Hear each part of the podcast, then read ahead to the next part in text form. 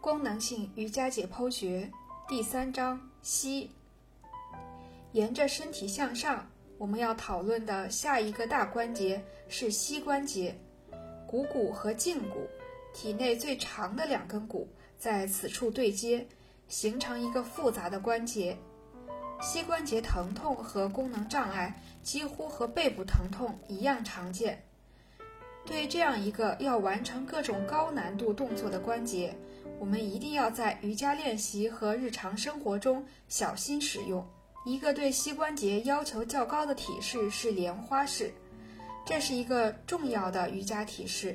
一个对膝关节要求较高的体式是莲花式，这是一个重要的瑜伽体式。许多人认为瑜伽的理想形象就是一个人做成莲花式的样子，因此，莲花式常常成为评价一个人练习瑜伽情况的标尺。